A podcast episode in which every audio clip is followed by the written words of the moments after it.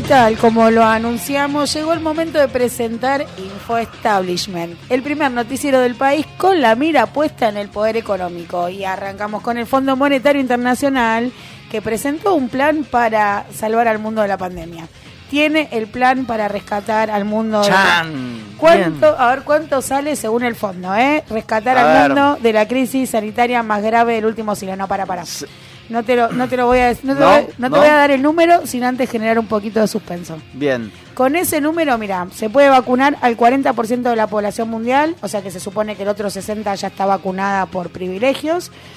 Se puede, ah, ¿sabes lo que es el fondo? Que con eso se van a desplegar subsidios, el fondo, eh, no Cristina Fernández de Kirchner. Subsidios y recursos para los gobiernos. ¿De cuánta guita estamos hablando? El número siéntense pues se van a caer de cola, es de eh, 50 mil millones de dólares. ¿Eh? ¿Con eso salvamos al mundo? 50 mil millones de dólares. ¿Le, suena? Sí, ¿Le suena? La, la, campaña de Macri, ¿o no? Lo que le costó a los argentinos la campaña de Macri, lo mismo que nos prestó el fondo, ¿de dónde está esa guita? El mismo, en realidad un poquito más, a nosotros nos iban a prestar 57 mil millones cierto, de dólares. Es cierto. Eh, el fondo está diciendo que con 50 mil millones de dólares se soluciona la, la pandemia. Y yo a creo nivel que... mundial. Se soluciona a nivel mundial.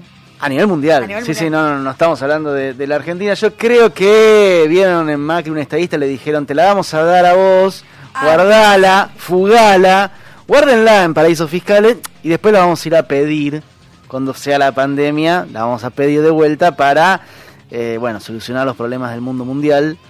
Eh, pero bueno, el establishment financiero global internacional está diciendo que con 50 mil millones de dólares se soluciona. Yo sé quién la tiene.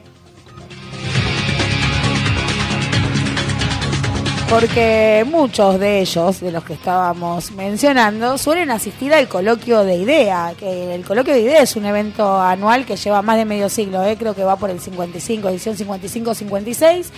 Se realiza eh, por lo general en octubre en la ciudad de Mar del Plata claramente organizado por los pesos pesados de la economía local, estamos hablando de Techín, de Arcor, de Clarín, pero asisten funcionarios de todos los colores políticos, también van académicos y algún que otro mediático.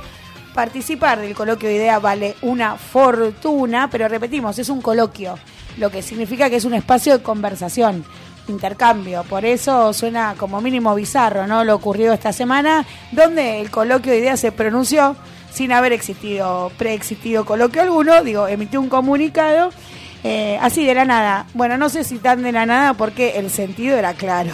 Ideas, ideas. El sentido es claro. Van a. Dijeron lo mismo que dicen siempre se pronunciaron en principio en contra del proyecto de reforma del Ministerio Público Fiscal. Dijeron que violaba la Constitución Nacional. Digo, ellos ya decretaron que eh, un proyecto de ley que se está debatiendo en el Congreso ya, ya. Hay un procurador viola interino, hay que reemplazarlo, loco, dale. Media pila. Media pila. Dijeron, la falta de confianza en las instituciones y la incertidumbre desalientan la inversión y en consecuencia debilitan el crecimiento económico. No importa cuando lean esto, siempre va a venir del lado del establishment del coloquio de idea que como vos decís nuclea, bueno, eso, eh, ese tipo de pensamiento, que está perfecto, pero eh, no, no es un marco del coloquio, sino que cuando surgen estos comunicados es más un marco de imposición. Claro, sí, pero siempre con ese tonito de mujer despechada. Mujer despechada que debe ser el personaje más traicionero de toda historia.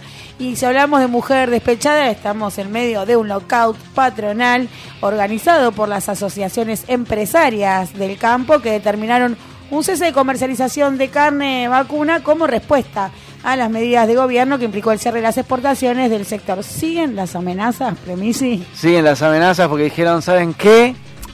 Vamos a agregar granos quizás, ¿no? Ojo, vamos a dejar de vender granos, vamos a dejar de vender eh, cerdos.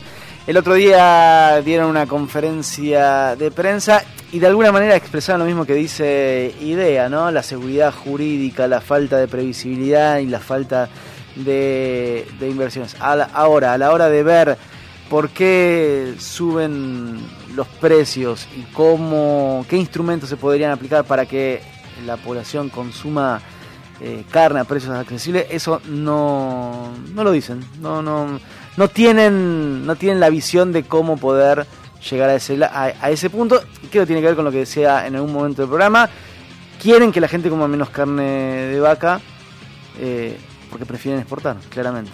Qué lindo, qué lindo todo. Esto fue Info Establishment, el único noticiero del país con la mira puesta en el poder económico.